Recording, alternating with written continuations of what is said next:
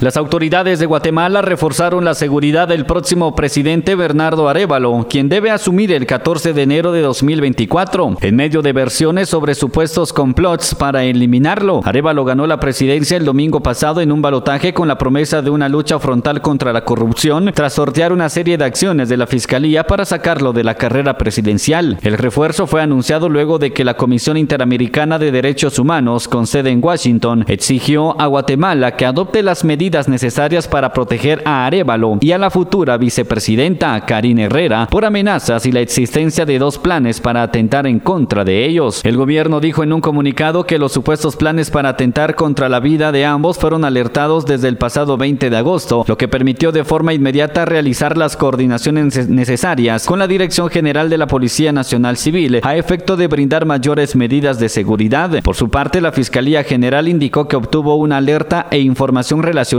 estructuras criminales de pandillas que podría poner en riesgo la vida de Arevalo, por lo que coordinó con la policía las medidas necesarias. Según la nota del gobierno, funcionarios hablaron por teléfono con Arevalo y Herrera para fortalecer los dispositivos de seguridad con los que ya cuentan e incrementar el número de elementos conforme a las necesidades que sean detectadas y de acuerdo con las recomendaciones de la Comisión Interamericana de Derechos Humanos en Washington. Tanto Arevalo como Herrera ya contaban con escoltas del cuerpo seguridad de la presidencia guatemalteca desde que pasaron al balotaje el pasado 25 de junio. Desde Emisoras Unidas San Marcos, Otto Arriaga, primera en noticias, primera en deportes.